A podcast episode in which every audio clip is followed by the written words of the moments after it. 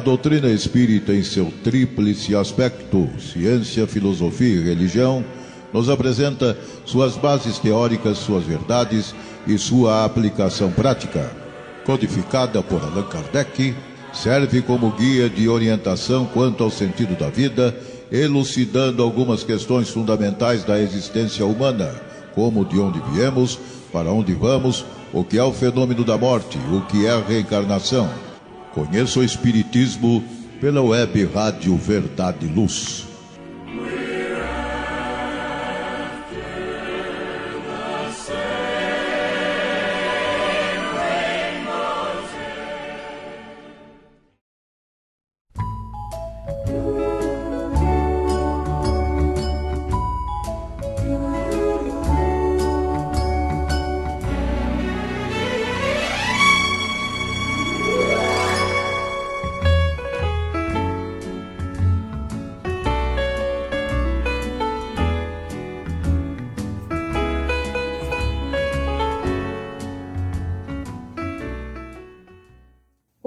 Amigos que acompanham o programa Conheço o Espiritismo, uma produção do Departamento de Estudos Sistematizados da USE Intermunicipal de Ribeirão Preto.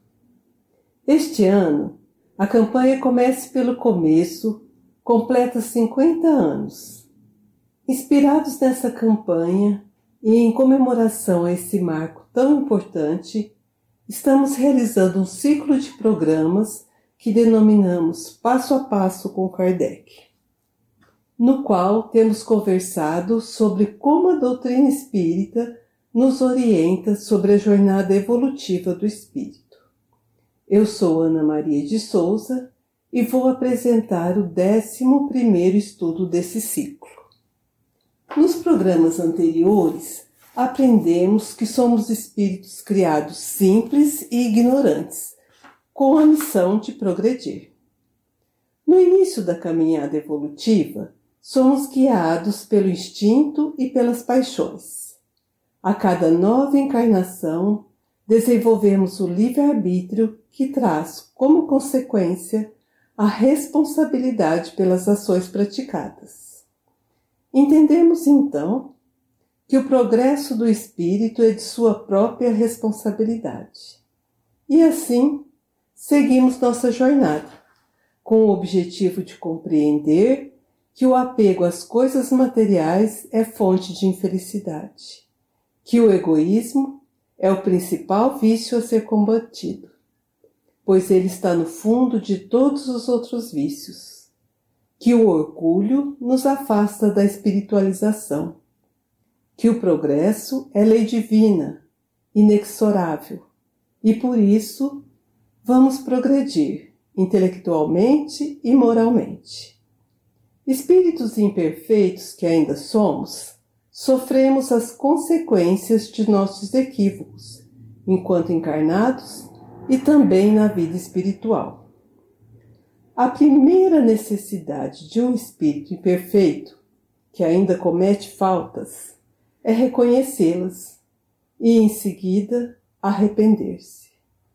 Mas o arrependimento só não é suficiente. É necessário a expiação e a reparação das faltas. Neste programa, vamos aprender um pouco mais sobre essas três etapas da nossa jornada evolutiva, analisando o relato do espírito de Claire, apresentado no livro O Céu e o Inferno ou A Justiça Divina segundo o Espiritismo. Este livro, o quarto da codificação, apresenta um exame comparado das doutrinas sobre a passagem da vida corporal para a vida espiritual, sobre as penalidades e recompensas futuras, sobre os anjos e demônios, entre outros temas, seguido de numerosos exemplos acerca da situação real da alma durante e depois da morte. Na segunda parte desse livro, há exemplos de espíritos felizes, espíritos em condições mediana, espíritos sofredores, endurecidos, etc. O relato que vamos estudar é de uma mulher que o médium que recebeu as comunicações conheceu em vida, cuja conduta e caráter justificavam os tormentos que ela vai descrever. Tratava-se de uma pessoa dominada por um sentimento exagerado de egoísmo. Estas comunicações foram obtidas em diversas épocas e as últimas já permitem identificar o progresso nas disposições do espírito, graças aos cuidados do médio que empreendera sua educação moral. Mas vamos devagar. Vamos conhecer a história.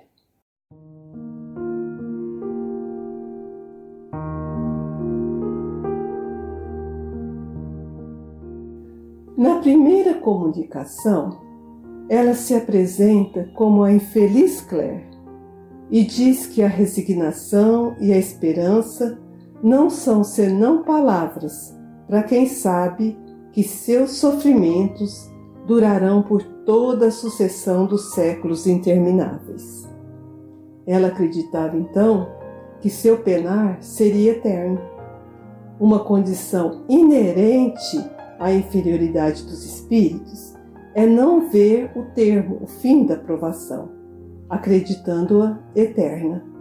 Quando um espírito diz que sofre, ele está se referindo às angústias morais que o torturam, mais dolorosamente do que os sofrimentos físicos. Claire contesta a orientação do médium sobre a possibilidade de amenizar os sofrimentos, questionando assim: onde encontrar a coragem, a esperança para isso, já que não vejo nada à minha volta a não ser sombras silenciosas e indiferentes? Sofro. Sei, no entanto, que acima desta miséria reina Deus, o Pai, o Senhor, aquele para quem tudo se encaminha. E Claire então vai considerar pensar nisso, pois após falar com o médium, ela sempre se sentia um pouco mais calma, um pouco mais reconfortada. A sua queixa principal era que ninguém se importava com ela, mas já conseguia se sentir um pouco melhor depois de desabafar com o médium. Na segunda comunicação, Claire já demonstra que está sendo capaz de refletir sobre sua situação quando diz assim: Como vos maldigo, horas culpadas, horas de egoísmo e de esquecimento, em que, desconhecendo toda caridade, toda abnegação, eu não pensava senão no meu bem-estar. Vãs preocupações com os interesses materiais. Sou pelo incessante remorso do tempo decorrido. Ela então já estava reconhecendo qual era a causa do seu sofrimento no plano espiritual e sentia remorso. Sentiu remorso a ponto de dar conselhos para aqueles que estavam ouvindo a comunicação, dizendo assim: amar os outros mais do que a ti mesmo. Não te demores nos caminhos do bem-estar. Claire buscou sempre, enquanto encarnada, a felicidade na matéria e cultivou o egoísmo. Mas o sofrimento que vinha sofrendo na erraticidade ainda não tinha sido suficiente para, para ela se livrar daquele vício terrível, o egoísmo. Vejam como na terceira comunicação ela reclama que o médium dedica dedique atenção especial a ela. Ela reclama do médico, diz assim: Venho até aqui procurar-te, visto que me esqueces. Acreditas então que preces isoladas, pronunciar meu nome, bastarão para o apaziguamento da minha pena? Não, cem vezes não. Dou rugidos de dor, vagueio sem repouso, sem asilo, sem esperança, sentindo o eterno aguilhão do castigo se cravar na minha alma revoltada. Eu quero, está ouvindo? Eu quero que, deixando tuas dissertações filosóficas, te ocupes comigo, que faça os outros se ocuparem comigo. Não encontro expressões para descrever a angústia desse tempo que passa. A custo vejo um raio de esperança. Então, não me abandones. O egoísmo ainda falava forte naquele espírito. E Kardec então pediu que São Luís ajudasse a explicar a situação daquele espírito. O espírito de São Luís explica que o quadro é muito verdadeiro. O que ela descreve não é exagerado. Apesar dessa mulher não ter cometido nenhum crime horrível, não ter feito nada que merecesse a justiça dos homens, ela só se deleitava com tudo o que chamamos de felicidade na terra: beleza, fortuna, prazeres, adulações, tudo lhe sorria nada lhe faltava e até invejavam sua sorte. O que ela fez? Foi egoísta. Tinha tudo, exceto um bom coração. Se não violou a lei dos homens, violou a lei de Deus, pois ignorou a caridade, a primeira das virtudes. Só amou a si mesmo, nada deu. Agora estava isolada, desamparada, abandonada, perdida no espaço onde ninguém pensava nela, ninguém se ocupava com ela, e era esse que constituía o seu suplício. Como só procurou os prazeres mundanos, que não existiam mais, fez-se o vazio em torno dela. Ela não via senão nada, e o nada lhe parecia a eternidade não sofria torturas de outros espíritos infelizes. Ela atormentava a si mesma. O egoísmo constitui sua alegria na terra. Agora ele a persegue. É agora é o verme que lhe corrói o coração. Vamos precisar de uma pequena pausa para refletir sobre esse ensinamento. Fiquem conosco. Voltamos já. Ouça o programa Conheça o Espiritismo, diariamente às 11 horas da manhã, aqui na Web Rádio Verdade e Luz. O Espiritismo ao alcance de todos. Faça o Evangelho no lar. O lar é a primeira e mais valiosa escola da vida. A paz no mundo começa sob as telhas que nos acolhem. Viver em equilíbrio dentro de nossa casa é o primeiro e mais seguro passo para a harmonia entre as nações. Fortaleça os laços de fraternidade, realizando o Evangelho no lar frequentemente. Escolha um dia e horário da semana mais adequados e estude as benesses que Jesus nos legou. Aperte ainda mais os laços de união e amor entre os familiares. Converse olhando nos olhos. Fale do amor de Jesus pela humanidade Aprenda a distribuir sorrisos. Faça do seu lar um ambiente acolhedor, equilibrado e feliz. Faça o Evangelho no lar.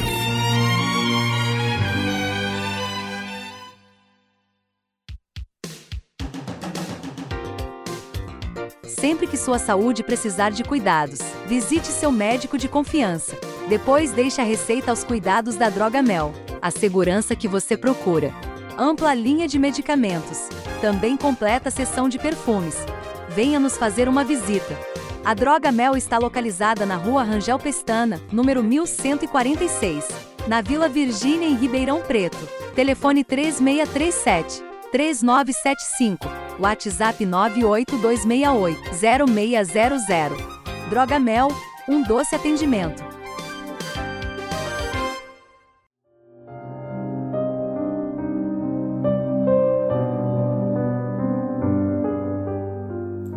Neste programa, estamos aprendendo com as comunicações do espírito de Claire sobre as causas dos sofrimentos no plano espiritual.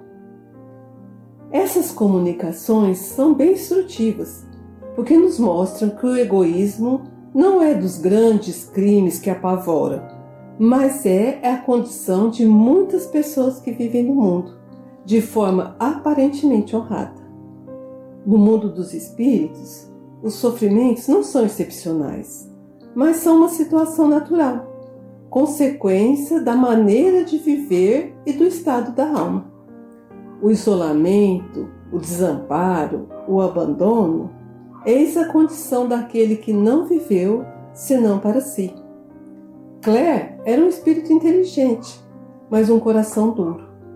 Na Terra, sua posição social, sua fortuna, suas vantagens físicas lhe trouxeram homenagens que lisonjeavam sua vaidade, e isso lhe bastou. Agora, no mundo espiritual, a indiferença é mortificante para ela. Mas nós vimos no primeiro bloco que Claire já se sentia com remorsos. Já estava arrependida de ter perdido tanto tempo só com interesses materiais. O arrependimento, embora seja o primeiro passo para a regeneração, não é bastante. São precisas a expiação e a reparação. Arrependimento, expiação e reparação constituem as três condições necessárias para apagar os traços de uma falta e suas consequências. Em O Céu e o Inferno, no artigo Código Penal da Vida Futura, Allan Kardec explica o que espera os espíritos ao desencarnar, ao desencarnarem-se, conforme suas virtudes ou seus vícios. Nesse código, no seu último item, nós vamos ler que apesar da diversidade dos gêneros e dos graus de sofrimento dos espíritos imperfeitos, o Código Penal da Vida Futura pode resumir-se nesses três princípios. O sofrimento está vinculado à imperfeição. Toda imperfeição e toda falta que dela decorre traz consigo seu próprio castigo por suas consequências naturais e inevitáveis, como a doença é decorrente dos excessos, o tédio da ociosidade, sem que haja necessidade de uma condenação especial para cada falta e cada indivíduo. O segundo princípio. Todo homem, podendo desfazer-se das imperfeições pelo efeito de sua vontade, pode poupar a si mesmo os males que delas decorrem e assegurar sua felicidade futura. Tal é a lei da justiça divina, a cada um segundo suas obras, no céu como na terra. Em virtude da lei do progresso, que dá a toda a alma a possibilidade de adquirir o bem que lhe falta, como de despojar-se do que tem de mal, conforme a, o esforço e a vontade próprios, temos que o futuro é aberto a todos. E é isso que nós vamos observar nas próximas comunicações do Espírito Clare. É possível identificar as mudanças que já se operavam nos seus sentimentos. Claire havia compreendido a diferença importante que existe entre a moral divina e a moral humana. A moral divina aceita todos os arrependimentos e todas as faltas confessadas, ao passo que a moral humana repele estas e admite os erros ocultos, que, segundo ela, são meio que perdoados. A moral divina cabe a graça do perdão, a moral humana, a hipocrisia. É preciso aprender a escolher entre o arrependimento e a tolerância dos que admitem o mal. Em uma comunicação seguinte, Claire afirma que se sentia calma e resignada para espiar as faltas que cometera, que o mal estava nela e não fora dela, e portanto era ela que devia mudar, e não as coisas exteriores. Compreendemos então, amigos, que o arrependimento suaviza as amarguras da expiação, abrindo pela esperança o caminho da reabilitação. Claire já começava a trilhar esse caminho, pois vai nos deixar uma importante lição.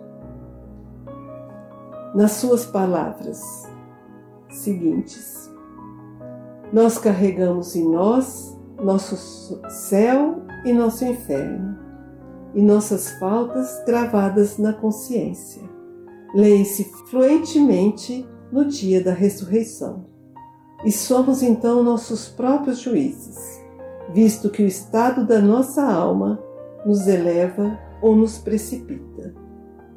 Um espírito maculado por suas faltas não pode conceber nem desejar uma elevação que não poderia suportar. Assim como as diferentes espécies de seres vivem cada um no seu ambiente próprio, os espíritos, segundo o grau de seu avanço, se movem no meio que é o de suas faculdades.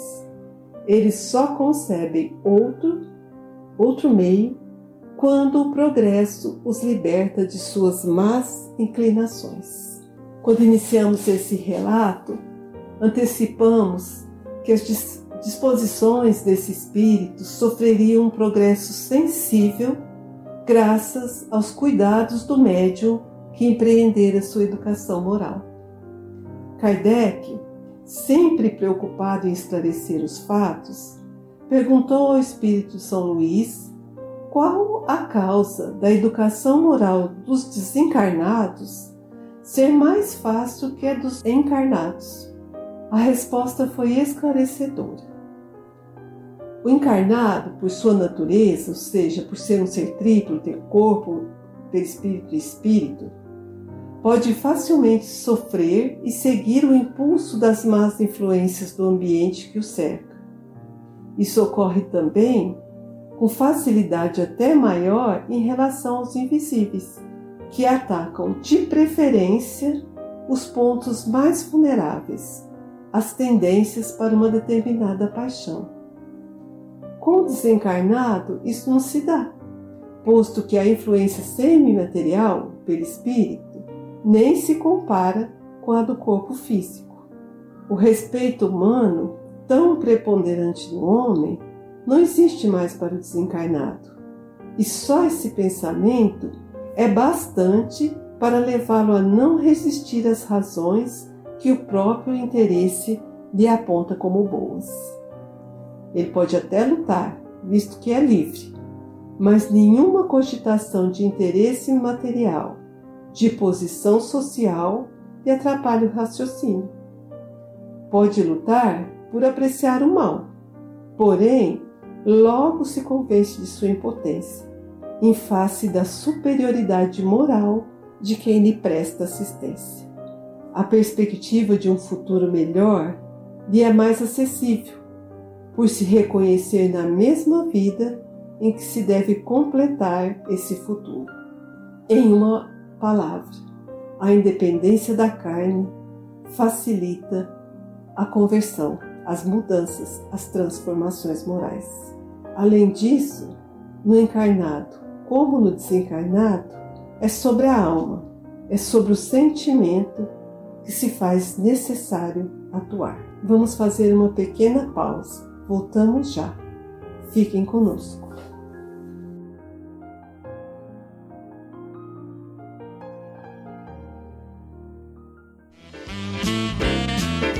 Você está ouvindo a Web Rádio Verdade e Luz. Um oferecimento da USE, União das Sociedades Espíritas, Intermunicipal de Ribeirão Preto.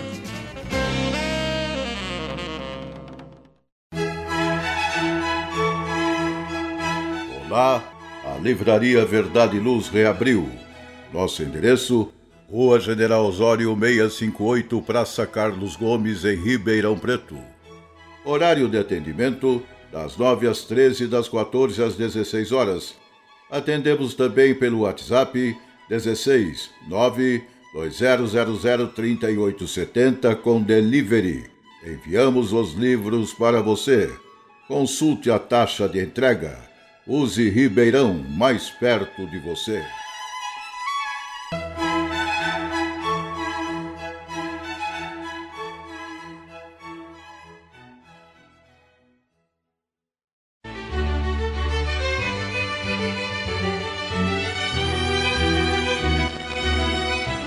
Você já foi a um centro espírita?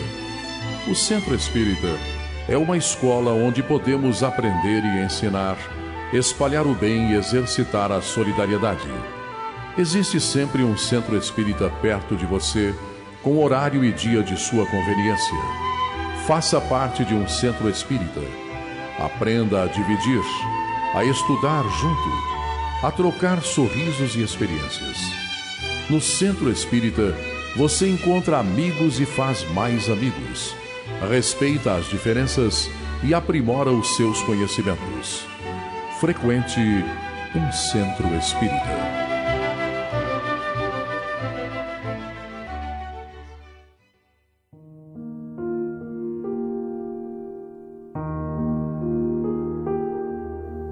Neste programa, estamos conversando sobre as causas dos sofrimentos no plano espiritual. No bloco anterior, destacamos o progresso que o espírito Claire já tinha feito com a ajuda do médium. Na sua sexta comunicação, Claire relatou que adquiriu paciência e não estava mais desesperada. E falou do marido, que a fizera sofrer muito durante a vida e da posição que ele se encontrava no mundo dos espíritos. Claire conta que o pobre Félix, seu marido, na última encarnação, vagueava nas trevas, preso da profunda indigência da alma. Seu ser, superficial e leviano, sempre ignorou o amor e a amizade. Nem mesmo a paixão o iluminou com suas luzes sombrias. Ela comparou seu estado a de uma criança inapta para as funções da vida e privada de todo amparo. Como Claire não pôde continuar a análise dos sofrimentos do marido sem compartilhá-los, o espírito protetor do médium terminou o relato, explicando que Félix era superficial nas ideias e nos sentimentos, violento por fraqueza, devasso por frivolidade, e por isso entrou e permanecia nos mundos, no mundo dos espíritos numa condição deplorável. Kardec, comentando essa comunicação, diz que esses espíritos insensíveis, obstinados no mal, quando desencarnados, não podem adquirir rapidamente a delicadeza do, do sentimento e, durante um tempo mais ou menos longo, ocuparão os lugares mais miseráveis do mundo espiritual. E aí ficarão enquanto forem rebeldes ao progresso. Com o tempo, com, as, com a experiência, as atribulações, as dificuldades das encarnações sucessivas, chegará um momento em que eles considerarão algo melhor do que aquilo que têm. Suas aspirações serão mais elevadas. Eles começarão a compreender o que, o que lhes falta e então farão esforços para o adquirir. Uma vez nessa via, caminharão por ela com rapidez, porque provarão uma satisfação bem superior perto das anteriores que tinham. Novamente, Kardec recorreu ao Espírito São Luís para entender o que são as trevas que as almas sofredoras dizem que se encontram mergulhadas. Ele explica que certos espíritos estão imersos em trevas, mas deve-se depreender daí uma verdadeira noite da alma, não é uma loucura, e sim uma inconsciência dele mesmo e do que o rodeia, a qual se produz quer na presença, quer na ausência da luz material. Este é o principal sofrimento dos que duvidaram do seu destino. Pois, para os que acreditam no nada após a morte, as, as aparências destinada o supliciam. O aborrecimento que os invade é o mais terrível dos castigos, visto que coisa alguma percebe em torno, nem coisas, nem seres, somente trevas. O espírito Claire também deu seu depoimento sobre o que são as trevas, pois tinha sofrido por um tempo nelas.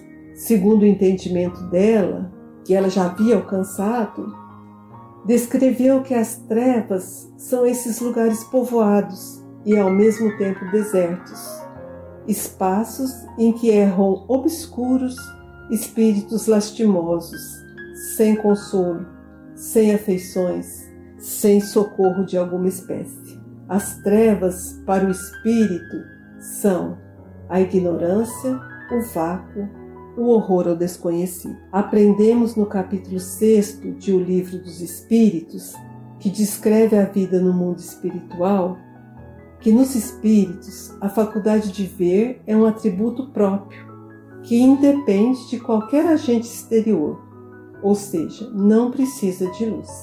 Assim, as trevas refere-se ao estado infeliz dos espíritos na erraticidade. Amigos, conforme o espírito for mais ou menos puro e liberto das atrações materiais, o meio em que estiver, o aspecto das coisas, as sensações que experimentar, as percepções que possuir, tudo isso vai variar ao infinito. Enquanto uns, por exemplo, não podem afastar-se do do meio que viveram, outros se elevam e percorrem o espaço e os mundos. Enquanto certos espíritos culpados erram nas trevas, os felizes gozam de uma luz resplandecente e do sublime espetáculo do infinito. Enquanto os que estão cheios de remorso e de pesares frequentemente sós, sem consolações, separado dos objetos de sua afeição, gemem sob a opressão dos sofrimentos morais, o justo, junto aos que ama, desfruta de uma indizível felicidade. O Espiritismo nos convida a fazermos todos os esforços para merecermos ser felizes aqui e no mundo espiritual.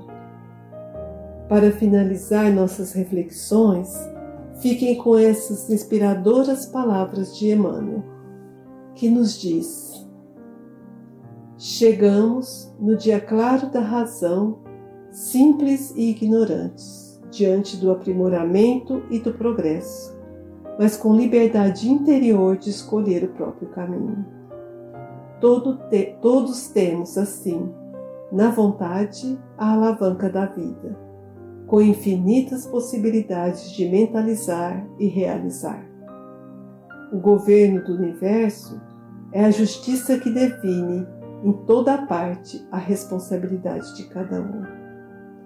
A glória do universo é a sabedoria, expressando luz nas consciências. O sustento do universo é o trabalho que situa cada inteligência no lugar que lhe compete. A felicidade do universo é o trabalho que situa cada inteligência no lugar que lhe cabe. O Criador concede às criaturas, no espaço e no tempo, as experiências que desejem, para que se ajustem, por fim, às leis de bondade e equilíbrio que o manifestam. Eis porque permanecer na sombra ou na luz, na dor ou na alegria, no mal ou no bem, é ação espiritual que depende de nós. Sim, terminamos mais um episódio no qual utilizamos o livro Céu e Inferno, primeira e segunda partes, o Livro dos Espíritos, questões 248 e 256, o Evangelho segundo o Espiritismo, capítulo 3, e também um trecho do capítulo 30 do livro Justiça Divina, ditado por Emmanuel a Chico Xavier. Nesse ciclo de programas, também estamos nos baseando nos roteiros de estudos disponibilizados gratuitamente pelo Instituto de Divulgação Espírita Allan Kardec. Se perderam alguns dos nossos programas ou quiser ouvi-los novamente, é só acessar o site da web Rádio Verdade e Luz ou buscar os podcasts nas várias plataformas disponíveis. Até nosso próximo programa.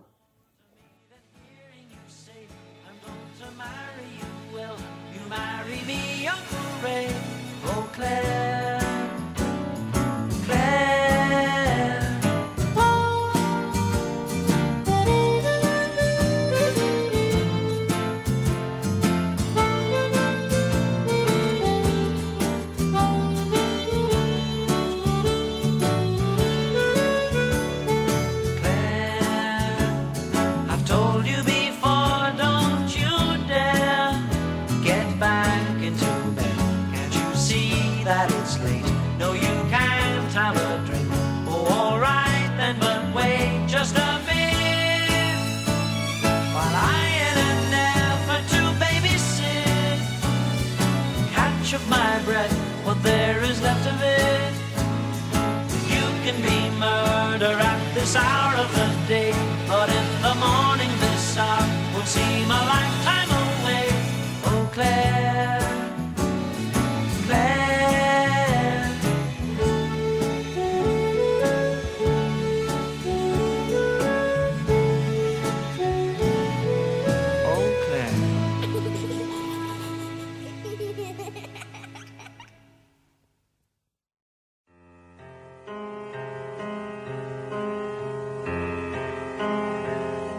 Você acompanhou pela web Rádio Verdade Luz mais um programa de estudos e divulgação da doutrina espírita. Fique ligado na nossa programação.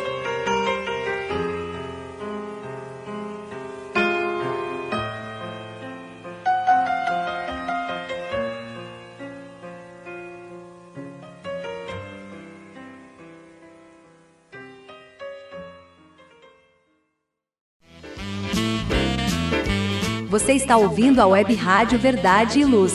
Um oferecimento da USE, União das Sociedades Espíritas, Intermunicipal de Ribeirão Preto.